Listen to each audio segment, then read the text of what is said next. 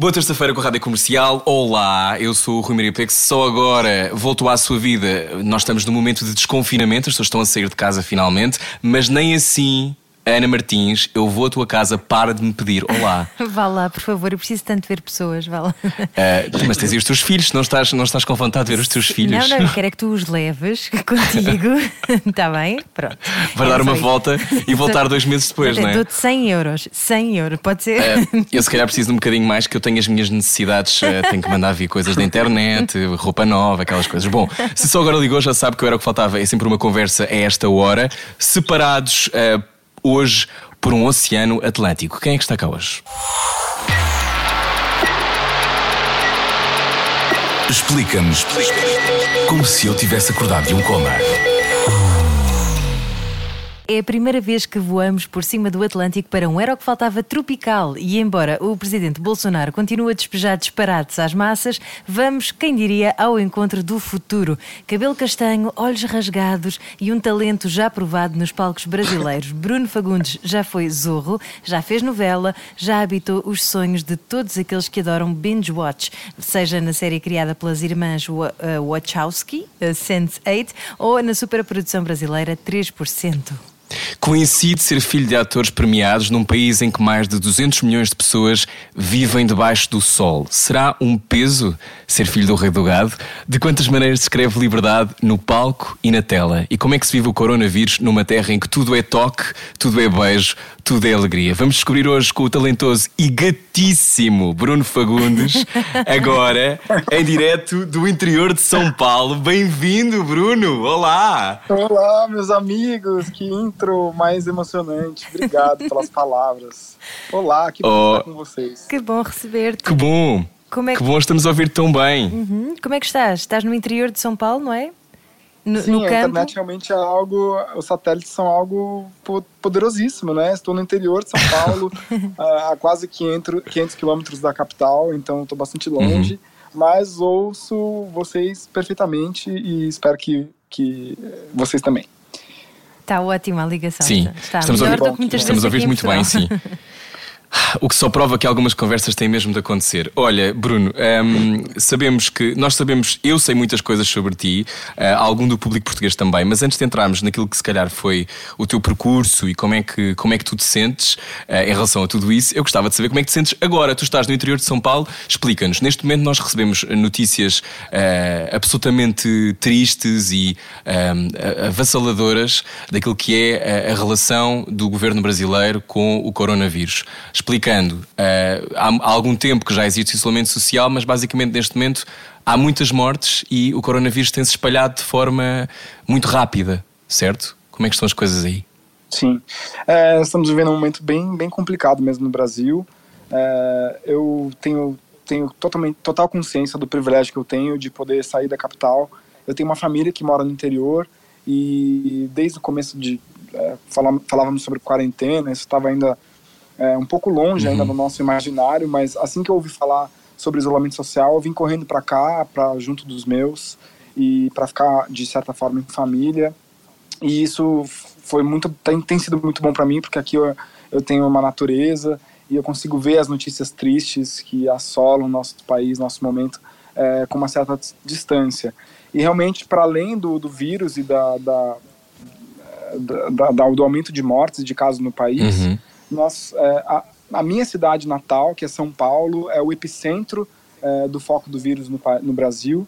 E, além disso, o nosso presidente tem agido de forma muito irresponsável e bastante preocupante, assim, é, em relação ao tema. Então, a gente tem visto situações lamentáveis, assim, que é, é, não só coisas que ele diz, mas a forma como ele age em relação ao isolamento social, ele, uhum. ele já se manifestou muitas vezes contra o isolamento social. Uhum. Isso gerou uma crise política imensa é, porque os governadores, obviamente, querem, não querem que, que, que, a, que o vírus é, chegue em um outro pico, né? Então a gente está uhum. falando de agora a, a, a, gente vai sair de quarentena, o comércio vai teoricamente o comércio vai abrir dia 10 de maio, mas os hospitais já, o sistema de saúde brasileiro já está colapsado e a gente não tem mais leitos e é, tem muitas pessoas morrendo. O, o, a gente chega a recorde diário, cada dia que passa chega a um recorde novo é, de uhum.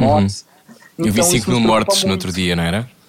Sim, exatamente. Então isso nos preocupa muito, porque é, a gente acha que reabrir o comércio nesse momento, nessa fase agora, tão inicial é, desse, desse isolamento, dessa, dessa contenção, pode gerar um novo pico. Então, isso, isso me entristece por um milhão de razões, porque o Brasil é um país é, com dimensões continentais, isso quando afetar as áreas mais pobres e menos privilegiadas uhum. do país, acho que isso vai ser devastador. E para além disso, agora falando um pouco mais sobre a minha área, né, o meu mercado está totalmente travado. É, uhum. A Rede Globo, que, que o público português conhece muito bem, está tá com as portas fechadas e a gente não tem nenhuma, absolutamente nenhuma previsão de volta é, antes de setembro. Uhum. Então, isso isso me deixa sem ar e tem me deixado ansioso. Acho que não, não só é uma crise global, né? Acho que a vantagem, é, se isso pode se chamar de vantagem, é que estamos todos sentindo a mesma coisa de alguma forma, ou já sentimos isso de alguma forma. Então a gente tem é, a possibilidade de conversar, como estamos, faz, estamos fazendo agora. E isso uhum. me, não só me emociona, mas ajuda meu dia a, a seguir mais tranquilo. Como é que o Bolsonaro dizia no outro dia que ele é o Messias, mas não, não consegue fazer milagres, não é? Que Exatamente. Fra que frase é. tão, tão hedionda, não é? Numa e que era uma gripezinha, não é? É, primeiro, primeiro começamos assim, ele dizendo que era uma gripezinha e ele chegou a dizer que eu, né, aspas do Bolsonaro, eu como uma pessoa que fiz esporte a vida inteira, não vou ser acometido por nada mais do que uma leve gripe, um leve resfriado. E corta para um corte seco, pessoas morrendo e os números de casos aumentando muito e as UTIs já quase, é, quase com lotação máxima. E uhum. agora, assim, cada dia o Bolsonaro nos brinda com, com uma declaração que me deixa chocado e acho que é, muitas, muitas pessoas próximas também. Uhum. E a última uhum. que ele disse foi isso: ele disse, e daí, né? Não posso fazer milagres. É, e é horrível, as pessoas aplaudem esse tipo de, de, de comportamento. Isso também me deixa muito. Como é muito que. Chateado. Uh, estamos à conversa com o Bruno Fagundes na Rádio Comercial, só chegou agora. Oh, Bruno, uh, mas como é que tu fazes parte de uma geração, um, tu és da minha idade, portanto tens, já tens, tens 31? Tens 30? Que idade é que tu tens? Não, tenho certeza. Agora em maio. é isso, exatamente. Nós temos, Pois é, exatamente, temos exatamente a mesma idade. E portanto, esta coisa de tu vês, tens uma geração, muita dela, muitas delas uh, informada, houve, houve, gente que foi para a faculdade pela primeira vez, fez a universidade pela, pela primeira vez, também com aquilo que aconteceu nos governos anteriores, de haver algum, algum desafogo financeiro e isso ser possível, mas ao mesmo tempo, um, ehm, parece que o país, visto de longe, parece que o país está sempre partido ao meio entre as pessoas que acham isto tudo uma loucura e, e, que votam contra ele e que tentam que aquilo não aconteça, o Bolsonaro estar no poder, e ao mesmo tempo parece que há um país que, que está conivente com o que se passa, porque há um momento em que ter um presidente a dizer uh, que nada disto é muito preocupante e há pessoas a morrer diariamente, o que é que se faz, não é? Porque eu não faço milagres, deve ser tão revoltante que eu não sei como é, como é que se consegue não chegar lá e não, e não, não arrancá-lo da cadeira. Eu não, eu não consigo perceber como é que, como é, que é tão. Consegue explicar isso? Porque é que há duas velocidades sempre? É muito complicado, porque é, é, realmente isso que você disse, assim, o, o país está cada vez mais é, dividido e as pessoas custam a, a, a, criar uma opinião sobre, porque realmente é, eu também não, eu não, eu também confesso que eu não consigo entender, assim, eu não sou cientista político, então uhum. eu gostaria até de, de, compreender melhor alguns movimentos da sociedade, assim, mas a gente não pode esquecer que o Bolsonaro está lá porque foi eleito, assim, né, de alguma forma, uhum. não sei, agora tem até uma é, essa discussão sobre as fake news, né, que o, que o governo uhum. dele é, espalhou muitas fake news, ele está sendo investigado por isso, está tá, tá uhum. uma crise absurda agora. Nesse no WhatsApp, momento, não foi? É, é, uhum. no WhatsApp, exatamente. Então está uma crise absurda por causa disso, então a gente não, não tem dados, dados suficientes, mas de qualquer forma é, se, se espalhou muita informação falsa sobre não só promessas de governo, mas com, formas como ele agiria e bens que ele poderia fazer para o país. Mas a gente já sabia que ele não seria quer dizer, o parte da população já sabia que ele não seria ideal é, desde a época que ele era deputado. Assim. Então, uhum. eu acho que o que aconteceu de triste foi exatamente essa falta de reflexão que a gente tem vivido no país. E, e as pessoas estão com preguiça de pensar, estão com preguiça de, se de, de conversar sobre. E a gente vendo um histórico de corrupção, um histórico uhum. é, complicado. Então, em, ao invés de gerar da, da reflexão, é, trazer luz à situação, começou a existir o discurso de ódio. Então, o país se dividiu nesse momento onde eu tô certo e a minha palavra é a palavra de ordem e a minha palavra é a única certa. É, as pessoas começaram a se dividir. E, e e eu acho, acho, né? Isso é uma, é uma opinião minha. Eu acho que a internet uhum. é, não, não facilitou esse processo, porque tornou maior, né? Cerca, é, a gente se cerca de pessoas que pensam como nós. A gente segue essas pessoas porque elas pensam como nós. Uhum. A gente pouquíssimas vezes se dá o trabalho de ouvir uma opinião adversa, uma opinião diferente da nossa.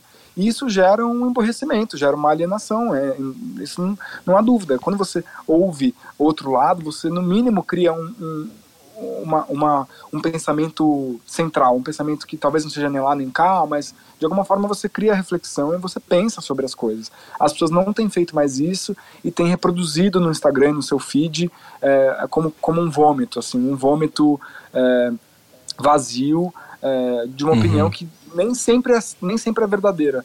Então, é uma crise sem tamanho e agora a gente vê pessoas realmente é, não só divididas, mas ainda aplaudindo esse tipo de, de situação. Então, para mim é algo que, sim, me revolta muito e eu tenho visto agora no Instagram, felizmente, assim, das pessoas, principalmente dos meus colegas artistas, uma revolta absoluta, assim, uhum. com várias interrogações dizendo: cadê os artistas? Nós sempre fomos revolucionários. Nosso, nosso trabalho, uhum. parte do nosso trabalho é ser revolucionário. Uhum. É, a, a premissa do trabalho é essa. Então, onde cadê? Onde estamos? Vamos nos unir, vamos fazer alguma coisa a respeito. Então eu tenho visto esse movimento, mas ah, é, é, complicado, dá bastante, dá falta de ar, essa, essa é a verdade. Para quem não, uh, não percebe qual é que é o papel da arte e da cultura em situações como estas, em que normalmente depois de uma crise de saúde há de vir provavelmente uma crise económica, não é? Já se começa a fazer sentir um bocadinho, infelizmente, mas uh, normalmente a, a, cultura fica sempre posta de parte. Uh, Sim. Por, porquê é que tu achas que nós, cultura, e estou a incluir-me nela porque, porque quero, não é? Porque me apetece. E somos. Mas, mas porquê é que achas que somos sempre os parentes pobres? Cá em Portugal temos essa expressão. Sim, é uma ótima expressão, né? Somos parentes pobres. Infelizmente, a cultura, quer dizer, para algumas pessoas, é, para mim, por exemplo, ela é um, um, um item, um, é um valor de necessidade básica é, mas para a maioria das pessoas não é. Infelizmente a gente não é, a gente não salva vidas. Eu acho que a gente pode plantar a semente dentro do coração de uma pessoa, a gente pode ajudar a gerar reflexão e autoconhecimento e evolução de alguma forma, mas a pessoa do lado de lá tem que querer, tem que estar disposta a ouvir. Então isso faz com que nós não sejamos é, itens de necessidade básica, como a saúde, né? Mas eu, eu acho que a, a educação é a propagação de cultura quanto mais cultura um país acessa, uhum. mais ele sabe sobre ele mesmo, né? A gente, a cultura nos posiciona, claro. né? A partir do momento que você sabe o que você gosta, você, você sabe o, o, apreço que você tem por algo que te comove, isso, isso te coloca no mundo, te insere no mundo. Só que as pessoas não veem, não nos veem dessa forma. Então, é, e ainda, ainda a cultura é vista como só é, artigo de lazer, né? Ainda mais num país onde a gente tem uma quantidade de analfabetos é, funcionais imensa, né? Pessoas que nem têm acesso à educação básica. Então a pessoa vê a gente fazendo uma novela ou qualquer que seja e acha isso menor. Mas na verdade nossas novelas são super políticas, nosso trabalho é muito político uhum. o tempo inteiro. A gente está colocando em xeque questões que são vitais para a humanidade, para é político, né? É polis, é, é como, claro. como, as pessoas se, se, comunicam e se entendem. Então, ainda cai nessa, nessa situação de lazer. E aí o lazer no momento de crise econômica, ele é o primeiro a cair, né? Você abdica do seu uhum. lazer, do seu prazer, em, em, em função é, de sobreviver, de pagar a sua comida, de pagar o seu almoço. Então isso é, é realmente complicado, ainda mais no nosso país, onde nós somos muito desvalorizados. É, eu acho ainda que Portugal, por ser um país menor, de alguma uhum. forma ele segura melhor a, a, a, importância da arte, da cultura. No Brasil isso não existe, assim, a gente tem muito pouco conhecimento. Eu acho que essa é a visão, Bruno. Sabes que eu acho que essa. Eu percebo o que queres dizer, mas eu acho também uma visão exterior. Ou seja, hum, eu acho que o grande Sim. problema agora, por exemplo, dando, dando um bocadinho de contexto para quem só agora chegou à conversa, Bruno Fagundes, ator, está neste momento no interior de São Paulo a ter esta conversa. Incrível, obrigado, internet. Um, estamos no que faltava. E há, há, esta história de. Uh, a cultura, por exemplo, em Portugal neste momento está completamente paralisada. Os apoios às artes são quase nenhums. Porque era aquilo que dizias, parece que é o último da lista, não é? Sendo que é aquilo que é fundamental para refletir o tempo e, neste caso, por exemplo, durante a quarentena, durante o confinamento, foi o que nos salvou de não enlouquecer. Muitos de nós, as séries, os filmes, a música, foi, foi basicamente a pedra onde nós nos alicerçámos para não perder a cabeça. Uh, o que eu acho que acontece muito, e no caso do Brasil em particular, que é uma coisa que me assusta bastante, é eu acho que a liberdade nunca é garantida. Os valores da liberdade têm que ser vigiados. E, e, tu deves saber isto, e há pouco tempo em Portugal foi o 25 de Abril, que é o nosso feriado da liberdade, é? da nossa revolução, e, e, mais uma vez tivemos que falar sobre isto, que é como a liberdade pode ser perseguida. E no caso do Brasil em particular, a liberdade é perseguida no caso da cultura quando a Ancine deixa de poder fazer filmes de temática LGBTI ou quando de repente existe uma perseguição uh, a discursos que são uh, contrários às, à diretiva de um governo, uh, quando existe essa lógica de censura. Isto que eu estou a dizer não é ficção, isto é real, isto acontece. Sim, sim. Exatamente. Isso deve então, ser, eu nem imagino, uma violência, não é? É claro, e na verdade quando eu falo, quando eu mal comparo, né, uma comparação errada, claro, eu não sou português, não é meu lugar de fala, eu não cresci aí, eu não, eu não sou atuante na cultura portuguesa, né? É, como alguém que está aí uhum. diretamente em contato com o mercado. Claro, claro, Mas eu, nós percebemos. Eu, eu, ainda acho, eu ainda acho que por uma questão de educação básica mesmo. É, uhum. ser, de ter, ser Europa, né? De ser Europa também, me parece ter mais é, cuidado com algumas questões que são básicas, sabe? E a gente está falando sobre censura em 2021, 2020, 2021, né? É como você, como, como você mesmo muito bem colocou, são, são temáticas que vão, de alguma forma, nem que seja uh, slightly, né, tipo, levemente contra o uhum. governo atual, elas são censuradas e assim, isso não, não é debatido porque é uma, e é toda uma censura é, explícita, é, é algo uhum. claramente censurado. E, e, eu posso falar, eu, eu inclusive tenho um projeto meu que tem a temática LGBTQI+, e ele foi censurado, deliberadamente censurado. A gente, o, o projeto tinha um, é, alguma denominação é, no título e a gente, e a gente uhum. recebeu uma informação do Ministério da Cultura dizendo é, que é, o nome estava inadequado. É, só porque tinha... O nome estava inadequado? E quando a gente tirou o gay do título, o projeto passou. Isso, ah, isso não é uma censura? Não, Bruno. O que é? Então, assim, é, é muito, é muito triste, é muito triste. É uma violação mesmo do nosso, do nosso pequeno poder é, como artistas, é uma violação da nossa, da nossa visão de mundo, da, da identidade. Da, é, da nossa identidade, da nossa arma, a nossa única arma. Que, que, bom que assim seja. A nossa arma é a comunicação, é a reflexão, é a gente trazer à tona é, assuntos. E, e, e a gente está sendo impedido disso por causa de basicamente um grupo de pessoas é, retrógradas, enfim. É, é bastante estressante. Olha, uh, Olha Bruno, tu, diz, que estás, Ana, desculpa, tu que estás em São Paulo, Bruno Fagundes, nosso convidado não era o que faltava na rádio comercial. É verdade que há também casos relatados de pessoas LGBT que uh, estão mais vulneráveis quando precisam de recorrer a cuidados de saúde agora durante a Covid, porque têm chegado algumas notícias, mas uh, tu que estás aí saberás melhor. Sim, muitas. É, é, inclusive notícias. Eu tenho um, um colega meu é, que ele é um fotógrafo, um fotógrafo de moda. Ele faz muita publicidade em São Paulo. Ele é um profissional excelente e ele não não está doente. Ele não, não não foi não contraiu o Covid-19, mas inclusive por por conta disso ele queria é, ajudar e ser um exímio cidadão, ele queria doar sangue. Uhum. Ele foi impedido de doar sangue por causa da opção sexual ah, dele. Sim.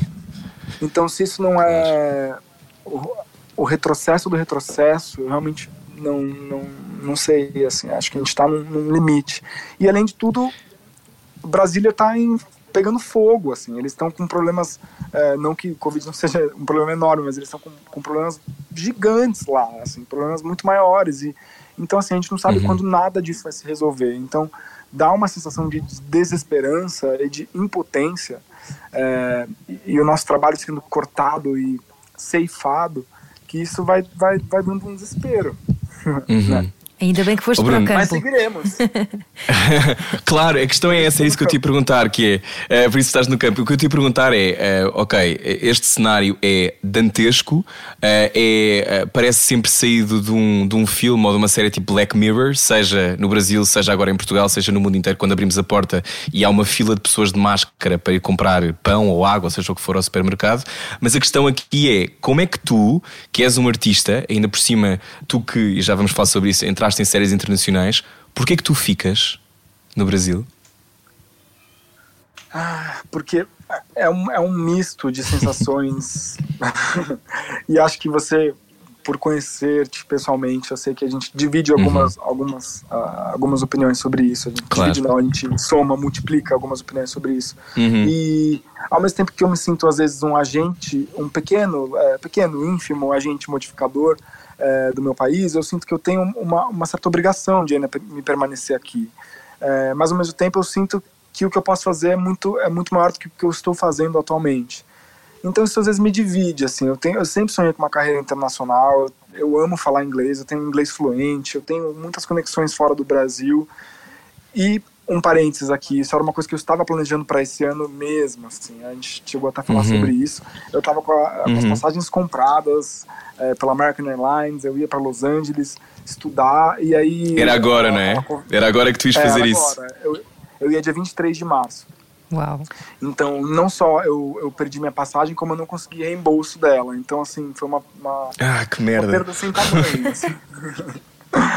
eu, foi uma perda imensurável. E o dólar tá 5,20, né? Agora o dólar tá 5,70. Mas, enfim, eu, é, foi uma perda inestimável, assim. E, e, e, principalmente porque era uma coisa que eu sempre sonhei em, pelo menos, ao menos tentar. Mas, paralelo a isso, eu ainda tenho muito que fazer pelo meu país e no, no meu país. Então, isso também me prende aqui. Isso me deixa um pouco é, com vontade de, de mexer em campos que eu ainda não mexi. E acho que eu, que eu, que eu posso tentar. De qualquer forma, eu nunca quis sair totalmente do meu país. Acho que eu quero fazer as coisas paralelamente. O quanto, uhum. o quanto mais eu conseguir é, fazer paralelamente, acho que eu, eu vou, eu vou me, me realizar mais, inclusive. Ias estudar representação? Então... Oi? Ias estudar representação para Los Angeles? Sim, a princípio eu ia fazer uma, uma aula de uh, accents, né, para aperfeiçoar meu, meu sotaque. Okay. Isso era o que estava certo. É, mas eventualmente eu ia cair num curso mais técnico, eu já estava pesquisando alguns, mas o que eu tava fech... o que tinha já fechado era, era esse curso de accent, para melhorar, melhorar meu uhum. sotaque, para criar um sotaque neutro, enfim. Mas que é aquilo que nos Estados Unidos mais desejam, não é? É que sejas, é que sejas neutro. Exatamente. em todos então, os campos. É, então, de qualquer forma, eu tive que colocar todos esses planos é, em espera e, enfim, Olha, vamos ver onde isso vai dar. Ainda não falámos sobre a tua passagem por Portugal. Já estiveste duas temporadas aqui em Portugal, não é? Com duas peças de teatro diferentes. Sim, isso foi nossa, são dois capítulos da minha vida que me emocionam, assim, me deixam com um sentimento de gratidão e de saudade eterna por essa, por essa terra. É, nós fomos muito bem recebidos as duas vezes que fomos a Portugal, um público muito quente, muito inteligente, muito sedento, muito muito grato também por nossa presença lá, né? Um esforço desumano levar uma companhia de teatro para para Europa, né? Saindo do Brasil. E a gente fez isso as duas vezes só porque o público esteve lá para prestigiar e nos dar atenção, carinho e amor, assim. E, foi, e foram duas experiências hum. incríveis, incríveis, incríveis. E a última durou três meses. É, foi uma longa Pois, teve ficar muito tempo. Muito tempo. Eu fiquei um mês em Já estavas com o sotaque português, Bruno. Já estavas a Já falar quase sotaque português de Portugal. Fala lá um bocadinho. O que, é que tu, o que é que tu gostas de ouvir mais no sotaque português? Olha, eu gosto de tudo, assim, a primeira vez que eu fui para Portugal, a primeira vez que você ouve dois portugueses conversando, você não entende nada. Depois você acha muita graça em tudo, você, você acha tudo muito novo, então é, muita, tem muita graça em tudo. E no final você tá apaixonado, é, querendo falar como, é. como, vocês falam. Então, assim, eu passei por esses estágios e hoje eu sou completamente apaixonado. Eu me sinto de alguma forma muito próximo da, da comunidade portuguesa, porque eu consigo entender dois portugueses uhum. conversando em ritmo normal, então isso já me deixa. Ah, és dos poucos brasileiros que consegue, Bruno. Por isso é que esta entrevista está a correr bem também, não é? Exatamente. Estamos à conversa com o Bruno Fagundes, na rádio comercial ator, eh, nós, nós temos falado já do momento atual, mas não falámos do, do de como tu chegaste uh, ao sítio de hoje seres ator, de hoje uh, saberes que podes ser uma peça nesse mecanismo que pode uh, ativar ou não o futuro do país, do ponto de vista artístico, etc. A ser um, mais um numa roda enorme, não é? Mas aquilo que eu te queria dizer é, e te perguntar é: um, ehm, tu sempre quiseres ser ator, Bruno Fagundes. Eu ainda nem disse o nome do teu pai, não sei se já reparaste, que nesta entrevista inteira ainda não disseste. Dissemos só na introdução. Estamos a deixar-te respirar por ti próprio. Eu adorei. Sim, estamos a ver se não falamos sobre isso. Pronto. Isso é ótimo. Sabes que eu percebo mais ou menos isso, não é? Exato. Sei bem, você, você me entende, você me entende. Muitas vezes Sim. as pessoas me citam e não dizem nem o meu nome, então assim, só falam o, o, nome do tal, que eu também não vou dizer agora. Não digas, não digas, as pessoas, que vão, as pessoas vão procurar. Mas olha, tu sempre quiseste ser ator? Ou não? Eu acho que a ligação do Bruno falhou aqui um bocadinho. Vamos esperar Está que lá. Bruno Fagundes regresse à conversa. Se calhar foi chamar foi o pai. Um, foi, o, foi o momento kármico. foi. Foi chamar o pai é dele. Agora podemos dizer, gravares. ele não está aqui. Portanto, podemos dizer. é António Fagundes, o pai do Bruno Fagundes. o rei do gado. Nós já voltamos. Uh, Bruno Fagundes está no interior de São Paulo e às vezes, como sabemos, há uma cegonha que fica ali a atrapalhar a rede. Já voltamos na rádio comercial. À noite parecemos todos mais bonitos. Era o que faltava. Com Rui Maria Pego e Ana Martins. Na comercial. Boa viagem com a Rádio Comercial. Olá, hoje temos o Oceano Atlântico pelo meio, que já nos roubou uma vez Bruno Fagundes, eh, cuja chamada caiu, mas já voltámos. Uh, Bruno Fagundes, uh, estava a perguntar-te, tu que és ator já há muitos anos, há quantos anos é que és ator profissional? Eu vou fazer 31, sou ator desde os 16, ator profissional. E 16. foi uma escolha, 16 anos. E foi uma escolha assim, na verdade, eu sempre eu sabia que eu queria ser artista, eu não sabia que forma uhum. de arte, de expressão artística ia falar mais alto ao meu coração, à minha alma. Então foi um processo de tentativa e erro. Porque eu, tu também tentei... cantavas, não é? Hum. Ou cantas? Sim, tentei tocar piano, é, tentei, mas toco ainda até hoje. Tentei me envolver com artes plásticas e, enfim, outras, outras, outras tentativas até chegar no teatro. E eu fiz um curso e me apaixonei pelo curso e, e me formei hum. é, profissional, ator profissional, e a peça com que eu, que eu me formei, eu entrei em cartaz com ela. E tenho trabalhado desde então, sem parar. E fico muito feliz por isso, porque foi uma escolha bastante prematura, eu acho. É, imagina, com 16 eu já era. E corajosa, não? Ator profissional. Sim, e muito corajosa também. também. Mas ao mesmo tempo eu nem uhum. pensava na questão é, do precedente. Eu não pensava é, no meu pai, uhum. não pensava na minha mãe. Eu só queria fazer o que eu gostava, o que eu tinha prazer em fazer. E, tava, e, e não tinha também uma pretensão tão absurda de, de, de, crescer e fazer uma carreira imensa. Eu queria exercitar aquilo que me dava prazer, assim, naquele momento da minha vida, né? Eu, eu era menor de idade ainda, imagina. E de repente eu me vi dentro do mercado, uhum. jogado, inserido no mercado, fazendo cinema, fazendo é, participação na televisão, fazendo teatro, as pessoas gostando. Então foi um processo natural, assim, quer dizer, né? Eu sempre tive muito apreço pelo teatro, isso eu devo muito aos meus pais, eles sempre me inseriram muito na vida profissional deles, com muito carinho, com muito respeito pela profissão. Então isso fez com que, obviamente, eu, eu tivesse um olhar, é, é, com, com, né, um olhar, como eu posso dizer, com muita compaixão uhum. pela profissão, com muito, com muito amor também. Então, afinal, era o, era o ganha-pão dos meus pais, né? Era algo que eu admirava. Então isso fez com que, claro, me interessasse, mas, mas o caminho foi meu. E hoje eu tenho essa carreira uhum. trilhada e com muito suor. E agora, se calhar, já podemos dizer o nome do teu pai, não achas? Porque já estamos claro. a meia hora de conversa. então, então, diz lá, Bruno Fagundes, quem é que é o teu pai?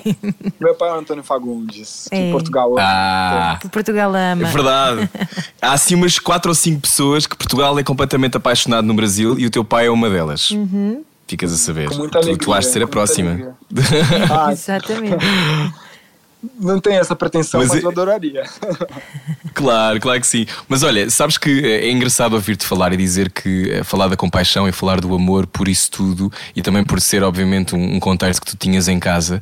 Mas há uma coisa eh, fascinante que é, às vezes, quando entramos nesses universos de começar a trabalhar, os nossos pais já existirem nessa área. Uh, por exemplo, o meu pai faz rádio desde os anos, final do início dos anos 70. A minha minha mãe faz televisão há mil anos. Um, há esta coisa de uh, tu teres medo, não é? De pensar que será que eu consigo chegar àquele ponto? Será que eu consigo ter uma carreira sólida longe deles? Tu tiveste esses medos ou foste só trilhando, fazendo o teu caminho? Eu acho que eu fui adquirindo esse medo conforme eu fui ficando mais velho, assim. É, isso é algo hum. que eu hum. vou estudar em terapia, que acabei de ter uhum. no site, porque é, eu acho que quando eu era mais novo eu tinha menos autocobrança. Talvez eu fosse mais livre, assim, para simplesmente existir, uhum. existir fazendo o que eu faço. E aí eu nunca, nunca, eu nunca nem é, pretendia chegar nesse patamar, não pensava nisso, não pensava muito no futuro. É, e eu fui ficando mais velho e, e, ouvindo isso das pessoas, e todo, todo mundo sempre me perguntando isso. E agora eu acho que eu tenho um pouco mais é, de medo disso, porque eu, também eu tenho mais a perder, né? Eu, eu criei alguma coisa, uhum. eu criei é, uhum. feitos que eu, que eu tenho muito orgulho. Então eu tenho mais a perder hoje, assim. É, mas de qualquer forma, eu ainda estou trilhando meu caminho. Eu sempre falo isso em todas as entrevistas. Eu já dei acho que mais de mil entrevistas falando sobre isso. É, eu e meu pai somos atores diferentes.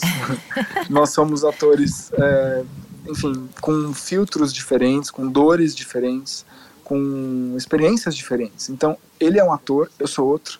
Nós somos é, pessoas independentes, é, uhum. não só financeiramente, mas independentes mesmo. Nós temos vidas independentes. Isso me faz é, ser diferente dele. Então, as minhas escolhas são escolhas que ele não faria, as escolhas dele são escolhas que eu talvez não faria. E, tudo bem, isso é a beleza da vida, e então, a, obviamente, o resultado, os dois resultados vão ser diferentes. E tá tudo certo, é assim uhum. tem que ser. Então, na verdade, quando as pessoas tentam fazer essa comparação, eu digo que é burra, porque reduz o meu esforço e reduz também o esforço dele. É, isso é uhum. incomparável. Eu já acho que dois atores são sempre incomparáveis. É impossível você comparar Meryl Streep e com, compará-la com a Jennifer Aniston. É uhum. impossível. Uhum. Elas têm é, trajetórias muito diferentes. Então, nesse caso, também é impossível a comparação. Então, eu sempre digo isso com, com toda a propriedade. Assim. Eu tenho, tenho feito o meu melhor e eu não nasci sabendo, que também é uma coisa que as pessoas pensam, né? Ah, já que ele é filho, uhum. ele nasceu sabendo. Não. Não, isso é mentira. Eu corri atrás do meu aprendizado. Eu errei muito e esse erro que pavimenta, né, esse erro que amadurece, que faz com que a gente cresça, não é um erro do, do descarte, é um erro bom.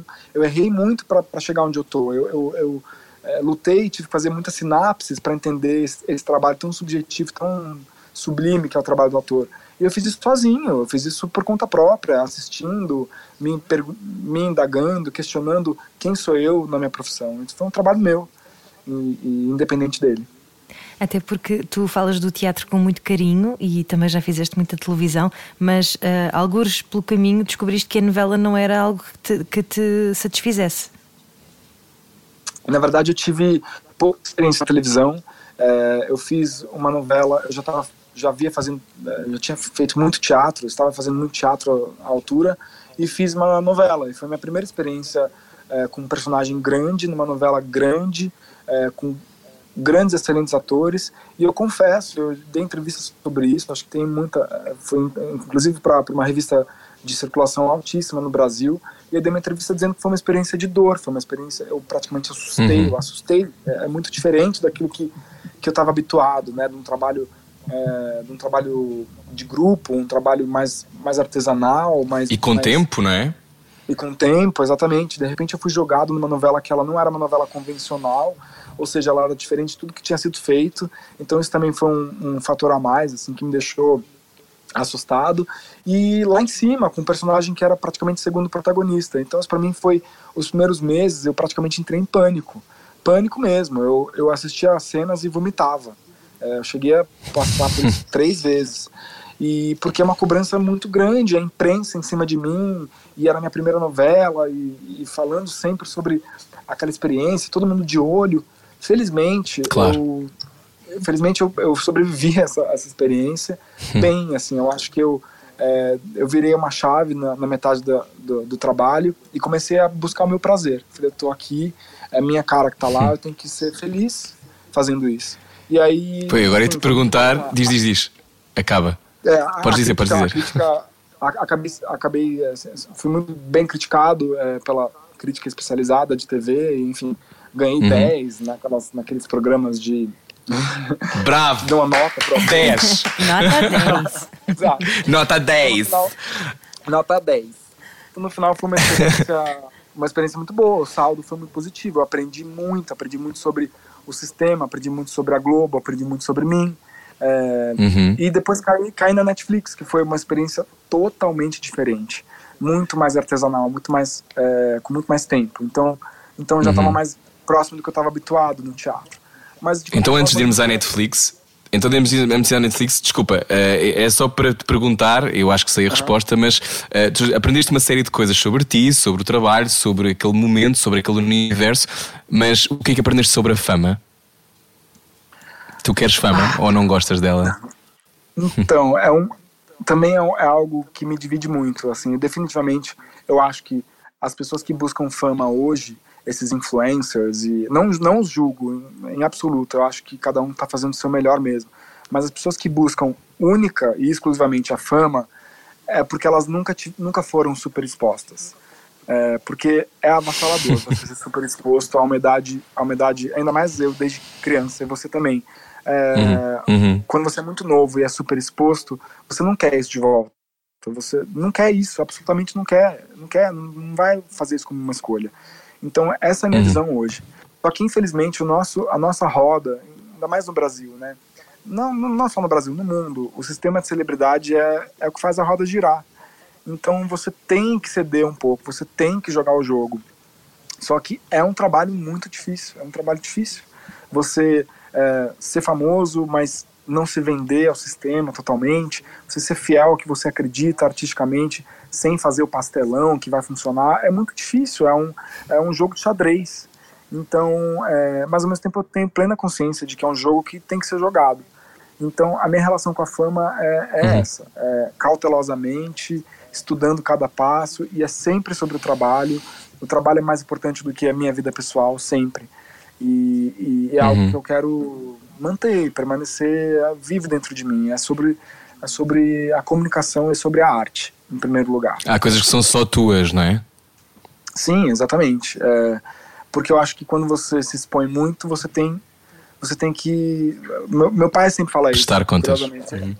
É, é, exatamente. É uma, é, uma, é uma citação excelente dele. Ele fala: se você faz capa de uma revista grávida, a próxima capa você vai ter que mostrar o rosto do seu filho. Né? E nada mais perfeito do que isso. A fama ela é desse jeito, ela e não à toa a gente está a internet está caminhando para isso, né? O feed, né? O feed é alimentação, né? Então é voraz, uhum. tem que permane tem sempre que se alimentar, senão ele morre, né? Então, quanto mais você mostra, mais você tem que mostrar. Então, eu prefiro mostrar menos e ter sempre algo interessante para dizer, que também também é raro, né? As pessoas não têm coisas interessantes a dizer. Eu tento. Mas olha, às vezes, às, às vezes mostras, mostras algumas coisas no teu feed que fazem com que fiques com muitos fãs uh, em Portugal e no Brasil, menos. não é? As pessoas também. Só uma sunga. Às vezes mostras pouco, às vezes mostras pouco. Uh, mas isso eu também acho que é uma coisa, tem a ver com o facto de fazer muito calor no Brasil, eu percebo. Não, e também um, a mas tu lidas bem com esse. A, a, relação dos atores com o corpo é, é, diferente, não é? Não, não é propriamente. Eu não me sentiria tão confortável, se calhar, em mostrar-me em biquíni, vá. É, mas, mas gostas, desse, gostas desse olhar de, de seres, de seres pá, inevitavelmente, tendo em conta o, o protagonismo e a fama, também há esse lado do desejo, não é? Como é que é para ti? Sim. Queres ser levado a sério, mas depois uh, há quem te queira, um, ehm, pronto, lá em casa. Exatamente. há quem queira só o meu corpo. E eu acho que, de alguma forma, isso faz parte, é, como eu disse, como eu acabei de expor, assim, eu acho que é, é exatamente isso. Isso faz parte do jogo a ser jogado, né? Então, eu, uhum. eu sempre provei a, a, o meu valor, sempre provei o meu, a minha, o meu significado, sempre provei a minha profundidade. É, sou uma pessoa que eu tento me informar, tento ser uma pessoa ligada né, em tudo no, ao mercado, ao que acontece ao meu redor. Então eu posso posar sunga uma vez ou outra, não tem problema nenhum. É, Nós agradecemos. Desculpa. Estamos à conversa com o Bruno Fagundes, que já nos disse que a dada altura caiu dentro da Netflix. Uh, olha, isso em Portugal é uma coisa uh, muito improvável, não é? Agora fala-se que a Netflix se calhar vai investir em Portugal e, e há uns concursos a decorrer, mas um, ehm, o Brasil já tem essa produção uh, feita original para, para a Netflix há algum tempo. Como é que aconteceu a tua chegada à Netflix? Conta-nos. Foi algo muito engraçado. Eu, depois da experiência na Globo, foi logo, imediatamente depois que a novela acabou, começaram a falar sobre Netflix Brasil. E era algo inédito. A Netflix hum. até então, em 2016, 15, 16, ela tinha feito apenas duas produções internacionais, ou seja, duas produções fora dos Estados Unidos. Era Clube de Cuervos, que é uma produção mexicana, e uma outra que agora eu nem me lembro, uhum. que não deu certo. Então, era a primeira vez, ou seja, era, era praticamente inédito a, a, a empresa uhum. percorrer tanto, atravessar o oceano, né? Também, de alguma forma, né? É que é uma expressão em inglês, mas não, não literalmente, mas uhum. sim, atravessar uma distância enorme para vir até o Brasil e ser só a terceira produção internacional é, é, e ser brasileira. Então eu fiquei louco com essa informação na época, louco, maluco. Eu falei, eu preciso estar uhum. no Netflix. Na época eu era viciado, em, já era Netflix maníaco, já assistia, sei lá, Breaking Bad, e, e Dexter, eu era apaixonado por Netflix, e de repente eu me vi com a possibilidade de, de estar numa série produzida por eles. Eu pirei. E na altura eu tinha um agente, eu falo na altura, né? Como, como se eu fosse português. É, não falou na época. é influência vossa, a vossa influência. E aí é, eu, eu era o que faltava influenciar, sim. Exatamente. E eu tinha esse agente, eu, eu me lembro de ligar para ele e falar, brigar com ele. Eu falei, tem algo errado no mundo, eu tenho que estar na Netflix Brasil, por que, que eu não tô? Você tem, você tem que me ajudar a estar lá, afinal nós somos uma parceria, nós somos uma dupla, eu quero estar lá. Eu lembro de ter brigado com ele. Ele falou, Bruno, não é assim que as coisas funcionam, você é, tá muito errado, equivocado, calma, você é ansioso. Ele me criticou e passou. Passou mais ou menos um ano. É, e aí estreou a, a, primeira temporada de 3%, e não foi bem no Brasil, mas fez muito sucesso fora. Então eles hum. renovaram para uma segunda temporada e abriu o teste, e o meu, o meu agente conseguiu me colocar no teste. E aí eu me lembro que ele me ligou um ano e pouco depois e falou: Bruno, é, lembra que você falou que tinha algo errado no mundo, que o seu lugar era lá? Pois é, é você tem um teste para 3% semana que vem. E eu me lembro de não acreditar, eu fiquei maluco na época, agradeci ele muito. É, enfim, foi algo incrível. E eu fiz cinco testes para entrar na série, foram testados mais de 200 atores, porque é, eles, eles investiram muito na segunda temporada. A série cresceu muito em termos de produção da primeira para a segunda. E essa é a grande volta da série é, é, e o público, principalmente voltado para o público internacional. Então foi um grande comeback da série. E uhum. eu estou lá já há três temporadas. Então, é, hoje em dia. Três! A Netflix Uau! Três. Três temporadas. Então, e é uma distopia, não é? história. Oi? A, a, série é uma distopia. É um bocadinho aquilo que nós Sim. estamos a viver agora, ao fim e ao cabo. Sim, exatamente. É.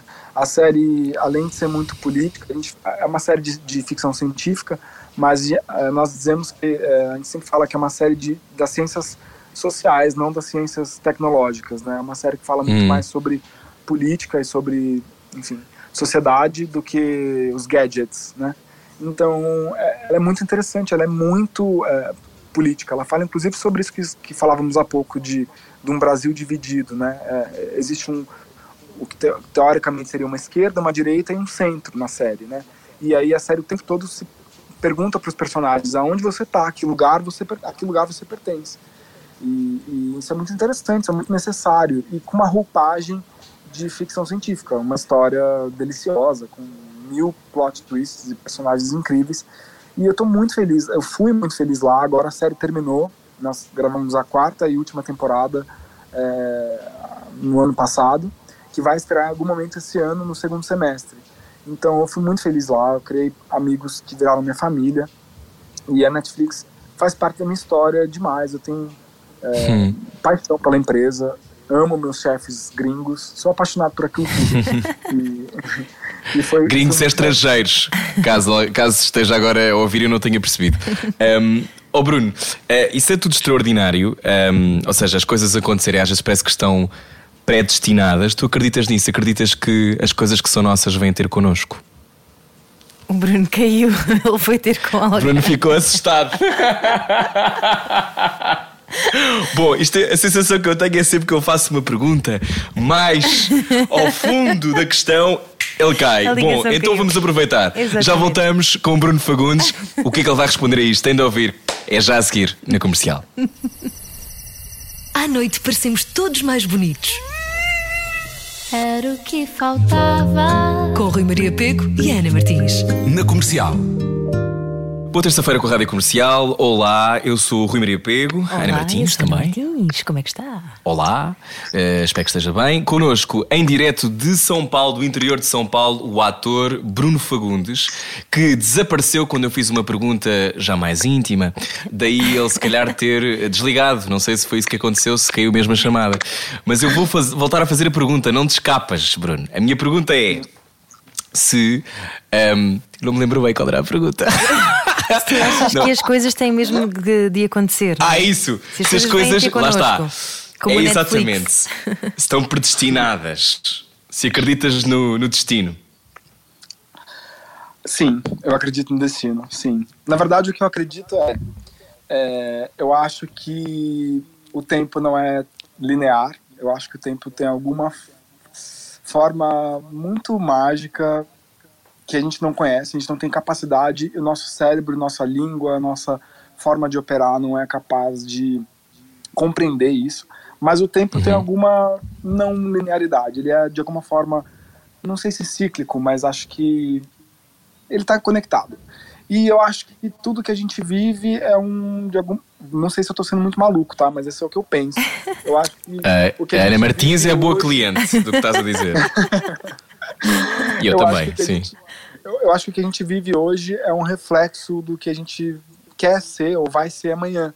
É, eu, eu penso assim porque eu nunca sonhei em ser um astronauta, eu nunca sonhei em, sei lá, ser um médico e respeito muito amo as duas profissões e respeito muito. Mas não, não sonhei, nunca sonhei. Então, essa, esse episódio do Netflix também me faz pensar assim. Eu é, nunca tinha mal ouvia falar dessa, dessa empresa e de repente eu vi aquilo pela primeira vez, eu enlouqueci. Eu, eu, Porque tu sabias que ia acontecer. Exato, com uma certeza absoluta de que o meu lugar era lá. Então, acho que em algum, em algum momento do espaço e tempo eu já estava conectado com essa ideia. É, talvez porque ela já estava acontecendo em uma realidade paralela e aí me colocou lá. Eu acredito, eu, eu, eu sei que parece uma maluquice, é, uma coisa meio ufologia. É... Não, parece só uma série da Netflix. Sim. Eu acredito nisso. Mas olha. Tem um filme, um filme de ficção científica que eu amo, chama A Chegada, The Arrival, que é. Ah, eu adoro! Sim. Esse filme fala exatamente sobre isso. Uhum. Eu amo. Uhum. É. A, a, não linearidade do tempo. Um, Também é um bocadinho então, Matrix, minha... não é? E tu trabalhaste com as irmãs Wachowski. Como é que isso aconteceu? Pois foi, como é que foi? Foram, uh, que na altura eram Outra... irmãos, não é? Exato, exatamente. Depois mudaram de sexo. Uhum. As coisas mudam muito, não é? Muda muito. É, outra história maluca foi essa, porque é, eles vieram fazer gravação de um episódio em São Paulo e eles contataram, eles contataram diretamente os atores. E eles chamaram um amigo meu é, para fazer esse personagem, que era, teoricamente, era um personagem mais velho, que ia entrar no episódio e fazer uma pequena participação. Na série Sense8, não é? Na série Sense8. Ok. Esse meu amigo recusou, ele era muito amigo da produtora de elenco, ele recusou, falou, ah, não posso porque eu vou estar viajando, indicou um outro amigo. Esse outro amigo é meu melhor amigo, ele é praticamente meu irmão. E ele também estaria viajando com uma peça dele. Olha, olha a loucura que é isso. Os dois tinham um compromisso na data e um compromisso certo, fechado. E aí ele, por sua vez, me indicou. E ela falou: Olha, eu não conheço o Bruno, vou ter que fazer um teste com ele para ver se ele fala inglês, como é que ele é. E uhum. ela abriu o teste, meio que exclusivamente para mim. Eu fui, me preparei. E a, essa gravação, é, esse período que eles iam estar em São Paulo, eles iam gravar entre 20 e 26 de maio, que é exatamente o meu aniversário. E no final do vídeo, ela falou: faz uma apresentação. E eu abri meu coração. Eu falei: Wachowski, é, irmã, irmãos Wachowski, né, na altura, é, eu amo uhum. vocês, eu sou apaixonado pelo trabalho de vocês, isso em inglês. Eu, eu adoraria trabalhar com vocês e mais. Se a gente estiver junto na gravação, né, é, eu vou comemorar meu aniversário no set. Então isso me alegra muito, quero muito fazer parte, com, me considerem. Corta para, é, eu estava viajando, eu estava em Nova York, depois que eu fiz o teste eu fui viajar, tinha uma viagem marcada. Eu lembro que eu estava numa farmácia, daí ela me, eu recebi uma ligação de São Paulo. Eu falei, ah, não vou atender, né? Deve ser alguma besteira, alguma telemarketing da vida, eu não vou atender, eu vou pagar muito caro por isso. Mas é alguma algo me deu assim um, um feeling que eu deveria atender. Eu atendi, falei, ah, tá bom, vou atender. Oi, ela é essa produtora de elenco. Ela me ligou, ela disse, Bruno, não rolou porque o personagem que você foi testado, eles quiseram um ator mais velho. Eu tô falando diretamente com a Lana Wachowski porque o seu teste foi, foi praticamente exclusivo. Então não rolou. Obrigado, beijos. Vá, tá bom, desliguei. Oh. Cinco minutos depois, cinco minutos depois, a, me ligou de novo o número de São Paulo. Era um outro número. Eu falei, não, não vou atender. Eu já acabei de atender uma ligação agora, não vou atender de novo. Novamente tive o mesmo feeling, atendi, era ela de novo. Ela falou, Bruno, desculpa te ligar é, de novo, assim, imediatamente depois. Mas eu falei com a Lana e ela, na verdade, ficou tão maluca pelo seu teste que ela vai inserir, ela vai criar uma situação pequena, não sei se vai ter fala, não posso prometer, mas ela vai criar uma, uma, uma situação para colocar você. Mesmo você não fazendo esse personagem mais velho, ela quer você no episódio. Uau. Então, e, é, e não, e assim, não por acaso, acho que por uma não linearidade do tempo, eu era muito fã hum. da série. Muito fã da primeira temporada de Sense8. Acho uma série sensacional. Então, assim, bom, o resto é história, né? É, corta para, eu estava gravando com os personagens que eu criei intimidade, que eu amava ver na televisão. Uhum. É, eu estava lá com eles do meu lado, a gente saiu para beber depois, eu conheci todos com profundidade. Eu, eu ainda falo com eles, por incrível que pareça. Uhum. É, em especial a Erendira, que é uma atriz sensacional. A gente se comunica até hoje por WhatsApp. A gente realmente criou uma, um laço ali. Olha, e eu fiz parte daquilo. E tinhas algum deslumbramento, sendo tu filho de uma pessoa muito fã de dois atores, mas em particular do teu pai muito famoso, tu tens deslumbramento por uh, pessoas que admiras profissionalmente? Nenhum, não tem deslumbramento. Eu acho que são pessoas como eu. Pois. de alguma forma. Eu também não. embora, embora, claro, embora eu sinta que. Claro, tem admiração, tem respeito, né? Eu tava, claro. Quando eu tava no set, a Lana veio falar comigo várias vezes, ela foi extremamente gentil e maravilhosa. E na época eu não tinha feito, não, não existia 3% ainda não, na minha vida. Uhum. Então não tinha noção que eu voltaria a trabalhar no Netflix, mas eu lembro que toda a experiência é, Netflix gringa foi, foi impactante para mim. Uhum. Ela me tratou com muito respeito, com muito carinho. E aí, tanto que quando eu entrei é, na série 3%, o produtor executivo da série falou para mim, Bruno, que legal, é seu segundo trabalho na Netflix. E eu falei, não, não é meu segundo trabalho, é meu primeiro, eu não fiz outro. Ele, ué, você não fez Sense8? Eu, eu nem associei as coisas direito, sabe? Uhum. Mas é, quando eu olho para trás, eu vejo que eu tenho dois trabalhos numa empresa que eu admiro demais e sempre fui fã e enfim um deles é um trabalho internacional então assim se isso não é o, tem, o universo é, uhum. me colocando num caminho eu não sei o que é então se calhar foste tu que semeaste esse caminho não eu acho, no futuro. Eu semeei no futuro para colher no presente. Para colher agora. É lindo. Olha, a minha pergunta agora não tem a ver com semear, mas tem a ver com o momento presente, que é, eh, para todas as pessoas que agora ligaram à rádio comercial, estamos à conversa com Bruno Fagundes, que está no interior de São Paulo. Pela primeira vez, eu acho que na história já houve outras pandemias e outros contágios, mas acho que nunca fomos todos forçados em simultâneo a ter a mesma experiência, ou uma experiência muito parecida, que é, neste caso, o isolamento, o confinamento, eh, as medidas de distância social uh, o cuidado uh, a tocar nos outros.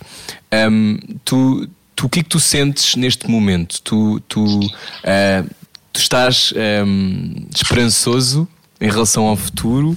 Um, o que é que, quais são as emoções que são as cores mais fortes dos teus dias neste momento? Você, você é muito, vou ser muito honesto e íntimo, assim, abrir a minha intimidade e, e confesso que vou pensar Obrigado. em falo. É, eu tem dias ruins e dias bons. É, tem dias que eu me sinto completamente improdutivo, é, minha autoestima tá muito baixa porque eu tô sem fazer o que eu amo e que eu uhum. e, e, aquilo que eu sei fazer, que eu tenho certeza que eu sei fazer. Eu tô sem exercitar isso, eu tô sem contribuir de alguma forma, eu contribuo, é, né, minimamente uhum. É, agora. Então, assim, tem dias que eu me sinto muito mal né, com essa situação. E fico com raiva de quem fala é, sobre o tempo todo, sobre a oportunidade que é, é ser mais introspectivo e voltar para si. Eu uhum. acho sim que tem uma, em toda crise tem uma oportunidade.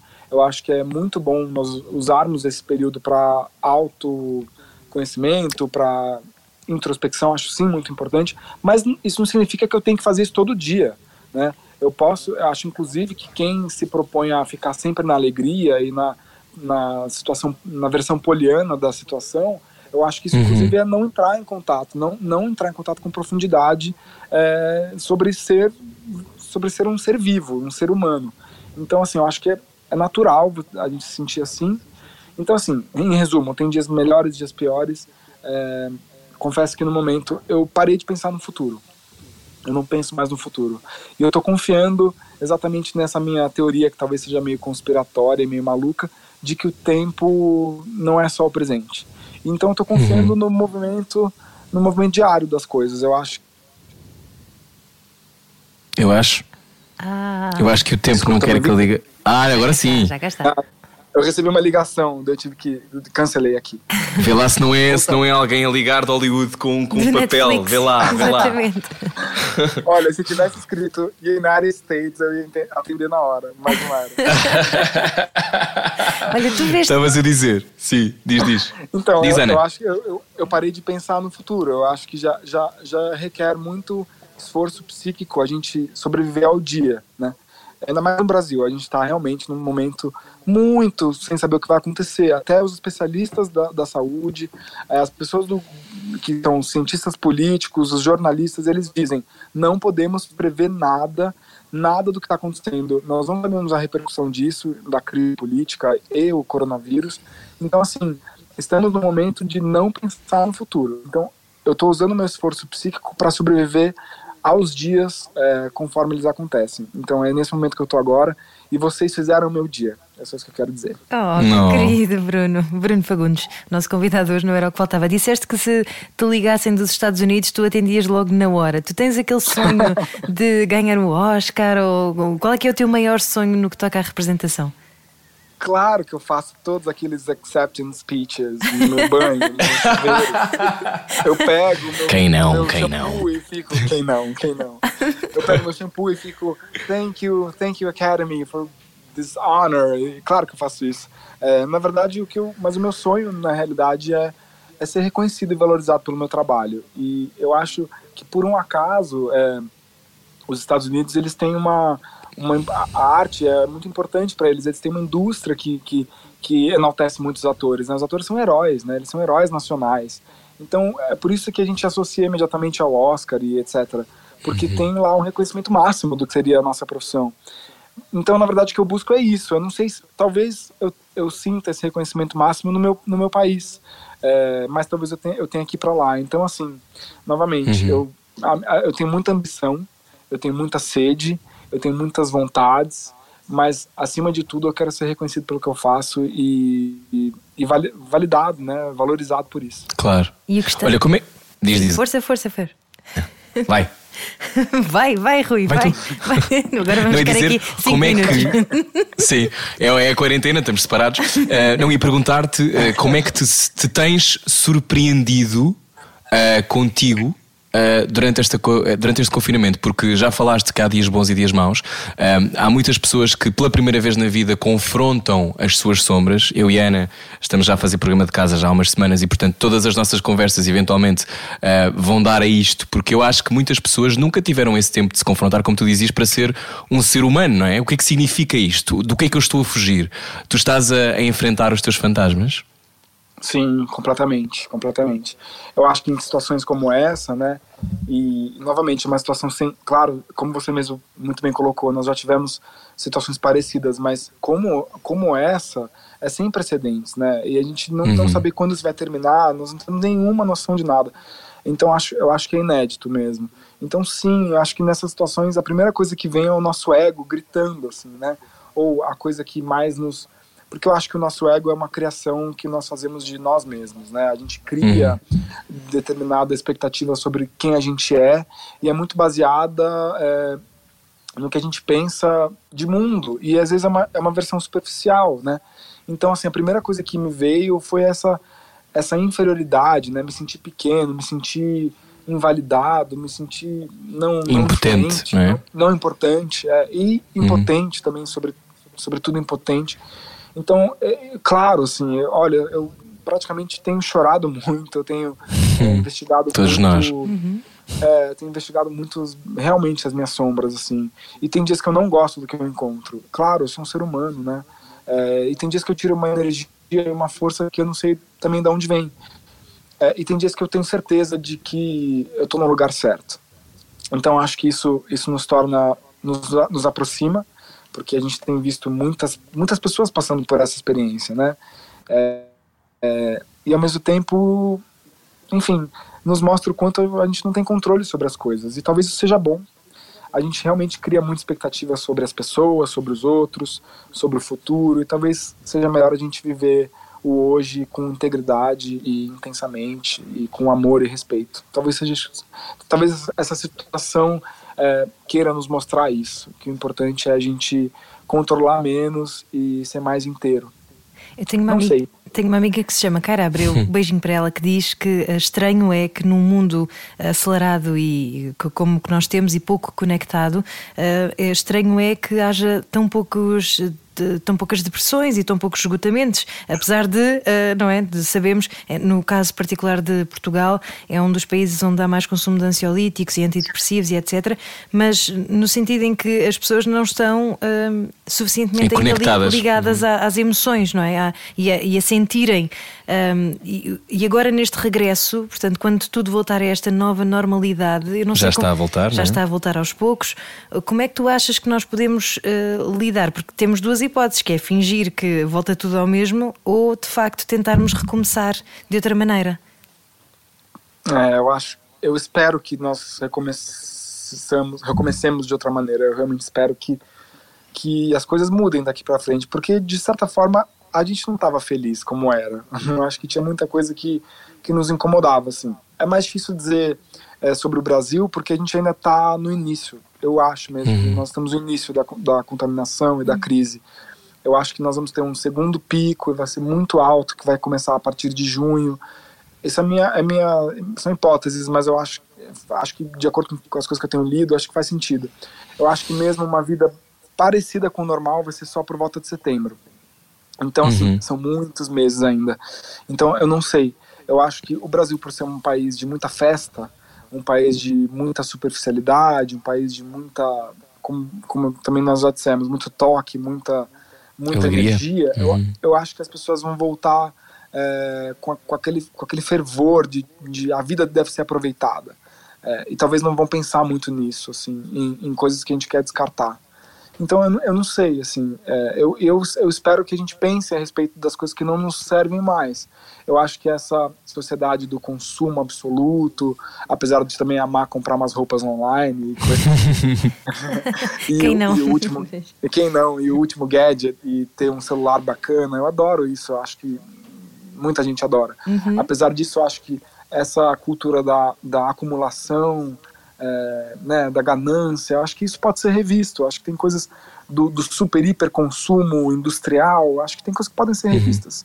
Uhum. É, e é no fundo aquela espero. coisa de a sensação que dá é que nós andamos sempre atrás de uma coisa que nunca chega, não é? Nós não chegamos, o que temos não chega, uh, aquilo que os nossos uh, namorados e namoradas são não chega, aquilo está sempre, estamos sempre de um sítio de escassez e não de um sítio de, de aceitação, de conforto, de Exato. ok, isto é o que eu tenho Exatamente. e chega, não é? Isto é quem eu, tenho, eu sou, isto é quem eu sim, sou. eu tenho, não preciso de 200 pares de, de ténis, não é? Eu tenho, se calhar, eh, posso ter só, sei lá, 5, não tenho que ter tanto. E, esta, e 5 já é muito para muitas pessoas. Eu acho que esta lógica, e uma coisa que tu disseste no início da entrevista que, que me ficou a ressoar, eh, foi uh, o facto de a cultura acaba por ser, se calhar, o último da fila, não é? Mas é também o último da fila porque, no caso do contexto brasileiro e de outros países no mundo, um, ehm, as pessoas estão mais preocupadas em poder ter comida na mesa, não é? Estão preocupadas em ter segurança. Eh, portanto, para muitos de nós também, e há muitas pessoas que devem estar a ouvir este programa que vêm de todos os pontos do país e têm todos os tipos de classe social e têm todos os tipos de uh, dinheiro no banco, ou nenhum dinheiro no banco, se calhar aquela coisa do privilégio de vou pensar aquilo que sou e vou privilégio de pensar a minha sombra, vem do facto de lá está, haver um privilégio. Um, e, e às vezes fica a pensar que muitas pessoas não têm opção, não têm mesmo escolha, portanto não vão poder nunca olhar para dentro. E isso. Um, preocupa-me, não é? Porque, porque, quando estamos na sobrevivência, às vezes tomamos, fazemos escolhas que não são as mais certas. Sim. Um, Mas isso foi muito, isso é muito interessante mesmo, porque essa cultura do nada chega, né? Não, não, não me basta, né? O que eu tenho não me basta. É, na verdade, a gente está se apegando às coisas erradas. E aí, uhum. claro, nada vai bastar, nunca vai chegar, porque porque não, não, não chega. Você não se apegou ao, ao, que é, ao que é o certo, ao que nos nos conecta efetivamente, né? E o que nos conecta efetivamente não é o, o tênis, né? Não é uhum. o, a roupa, enfim, o que nos conecta somos nós mesmos. É, então, eu acho que que isso isso pode ser que seja repensado, assim. Ah, se você tem gratidão, você está feliz onde você está. Se você tem gratidão pelo que você fez, então uhum. isso talvez seja seja um ponto de esperança nisso tudo. Eu espero, espero realmente que que, que, gere, que gere algum tipo de reflexão nesse sentido. Mas a, nós já vimos casos aí de pessoas, não sei se vocês acompanharam, mas uma influencer aí, a Gabriela Pugliese, ela acabou uhum. de é, se curar do corona e ela fez uma festa para não sei quantas pessoas e sem máscara e ela dizia é, a vida é uma só e esse tipo de pensamento que me preocupa um pouco assim das pessoas uhum. esquecerem é, a, o que elas viveram sabe toda toda enfim ou quererem esquecer não é? quererem esquecer. esquecer que esquecer é. o seu medo, fugirem mais uma vez de si mesmas. Estamos a acabar a conversa com, com Bruno Fagundes, que está no interior de São Paulo a falar em direto para a Rádio Comercial. Obrigado por isso. Um, nós, nesta altura, no final das entrevistas, nós depois entramos numa zona mais metafísica, Bruno. Um, porque eu e a Ana adoramos. Eu sei que tu também gostas, tu és bom, és bom cliente destas coisas. A minha pergunta uh, agora é: uh, muitas pessoas agora, e isto acontece ao, ao longo da história, não é? O facto de de repente, quando há uma guerra, quando as pessoas morrem, quando, quando nada parece justo isto, pensam, mas será que existe Deus? Mas será que existe um alinhamento qualquer um, que faça isto tudo fazer sentido? Tu que acreditas no destino, acreditas em Deus? Uh, que complexo. É, eu estava conversando outro dia com um amigo é, e aí entramos nesse assunto porque eu falei que eu acredito em extraterrestres. E ele falou: Eu não acredito em extraterrestres, mas eu acredito em Deus. Eu falei: Como você pode acreditar em Deus e não acreditar em extraterrestres? Ambos, nós não temos prova da existência de nenhum dos dois.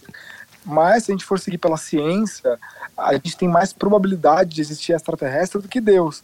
Mas. Uhum. Se Deus é o criador do universo, de tudo e de todo o resto, por que não Deus é, criou os extraterrestres também? Enfim, nessa, nesse seara e a gente não chegou a uma resposta. Então, assim, eu acredito que talvez essa, essa questão da não linearidade do tempo é algo que faz muito eco, ressoa muito dentro de mim. Então, eu acho que talvez em algum lugar do futuro o sistema todo colapsou ou colapsaria, realmente entrar em colapso e aí ia ser extinção total da nossa raça. E aí por conta disso estamos vivendo hoje algo que talvez mude esse esse resultado. E é, não sei, talvez seja uma visão otimista demais, é, talvez seja uma visão leviana, mas eu prefiro pensar é, que tem sim uma organização maior. Até porque eu acho que a fé ela, ela nos conecta muito com, com nós mesmos, inclusive, né? Uhum. Acho que quem tem fé não tem medo, assim. E eu sou uma pessoa que já tive muito medo e eu prefiro ter fé hoje. Eu acho que eu, eu, eu, eu me sinto melhor tendo fé, cultivando a fé do que cultivando medo. Então, sim, eu acredito em um Deus. Não, na minha visão, ele não tem barba branca, ele não é um homem. É, enfim, ele não, ele, não, ele não é a favor da culpa católica e de, desse monte de baboseira que foi imposto é, para dominação e, enfim, e doutrinação. Acho que não. Eu acho que Deus é uma energia. Eu acho que é uma grande energia que rege coisas inexplicáveis que a gente vê na natureza e ao mesmo tempo lindas então acho que é isso, acho que é isso. E assim então, como existem extraterrestres hum. também. então, então a alma existe? Sim, sim, a alma existe. Sim, sim, sem dúvida, sim. E qual é que é o teu mantra ou a frase que tu, ou frase que tu tenhas na cabeça ou que costumes ler ou que, ou que habita a tua, a tua vida para te sentires autêntico? Existe alguma? Ah, deixa eu ver. Deixa eu pensar. Eu sou geminiano, né? Então também é difícil fazer escolhas, assim. É, às vezes eu fico. Sim. Ah, vem, aparece uma nova frase e daí ela. Geminiano é alguém que é nativo do signo Gêmeos, Sim. se só agora ligou a rádio comercial. Ah. Eu sou Libra, imagina, é eu mesmo. Escolher coisas, não. Eu sou Aquário, desculpem. Meu ascendente é Aquário, então. Eu, eu sei. Sou... Bom, a mistura dos dois mundos. A mistura dos dois mundos. Ah, eu acho que o meu lema hoje, assim, está sendo realmente agradecer pelo que eu tenho uhum. e isso me faz esperar menos é, ou me conectar menos com o que eu não tenho. Então, eu prefiro ser grato ao que eu tenho. Eu tenho saúde, eu tenho família, eu tenho um corpo, eu tenho uma cabeça, eu tenho uma boca, eu tenho um cabelo. Eu sou grato a isso e eu sou grato à minha vida e eu todo dia nesse período eu tenho agradecido o simples fato de estar vivo, né? É, é muito louco, isso me faz pensar muito como é, no começo do ano eu estava pedindo dinheiro e, e, um monte de realizações e trabalho e de repente eu estou pedindo para me manter vivo. Eu espero que eu sobreviva. A, a nossa meta virou essa, sobreviver uhum. a 2020. Então assim isso é uma é algo sem precedente mesmo. Então eu, eu não consigo pensar em outra coisa a não ser é, agradecer, agradecer por estar aqui. Imagina que agora o, tudo isto desaparecia e qual é que era a primeira coisa que tu ias fazer? Ah, eu acho que eu ia fazer uma. Se desaparecesse sem consequência nenhuma, se, se isso não envolvesse o mal-estar de ninguém, eu ia com certeza fazer uma grande festa. Óbvio, obviamente, uma grande festa. É, mas só se não envolvesse, enfim, nenhuma, nenhuma não prejudicasse ninguém. Claro. E, uhum. e é isso, uma grande festa. com, muito, com muitos amigos, muita família, muita é. coisa boa. Acho que é o que toda a gente está a ambicionar, não é? Eu, eu quero Sim. tanto fazer uma festa também com a minha família, mas enfim, respeitemos as normas de saúde por enquanto e depois logo veremos, não é? Claro. Sim, sim, é, Bom, eh, Bruno Fagundes, por fim pergunto um, ehm, qual é a lição que tu tiras desta pandemia? Temos perguntado isto a toda a gente. Acho que tu já respondeste mais ou menos. Acho que a gratidão é, é talvez a lição que, que, te, que habita mais naquilo que tens vivido. Mas tens alguma? Tens alguma extra? Acho, acho também, acho também é, fazer as pazes com quem você é, né? Uhum. Nós temos sombra, onde tem sombra tem luz e vice-versa, onde tem luz tem sombra e nós não somos é, ser humanos, né, ao contrário de ser um cachorro. É, você não pode viver na superficialidade das coisas, então assim entrar é, na vida com profundidade acho também é uma coisa, uma lição importante, é, uhum. é, porque acho que uma vida, uma vida não analisada, acho que é uma vida que não vale a pena ser vivida. Ela fica falsamente interessante. E é, nós somos tão profundos, tão incríveis, nós temos tanto dentro de nós mesmos, assim. Então a lição que eu tirei também é, é o quanto eu posso prover para mim mesmo de criatividade, coisas interessantes, é, resultados magníficos. Uhum. Então confiar também nisso, né? Boas escolhas, não é? Não, é uhum. Belos ou não. é isso. Olha, Bruno Fagundes, adorámos. Foi um prazer falar contigo. Eu também. Muito obrigada. Que bom. Obrigado, obrigado vocês. Estou muito feliz por esse momento. Foi muito bom conversar por mais de uma hora com tranquilidade. Como eu já disse, vocês fizeram o meu dia. Oh, muito obrigado. Que maravilha. Bruno Fagundes, em direto do interior de São Paulo, no Brasil, não era o que faltava. Eh, muito obrigado e ainda bem que, que estás a fazer as pazes contigo. Eu acho que essa também é uma das minhas lições desta quarentena. Não sei qual é a tua, Ana, ainda não disseste. Sim, é. E aprender a, a ter mais força de vontade naquilo que eu realmente quero. Uhum, ah, por exemplo, também é importante.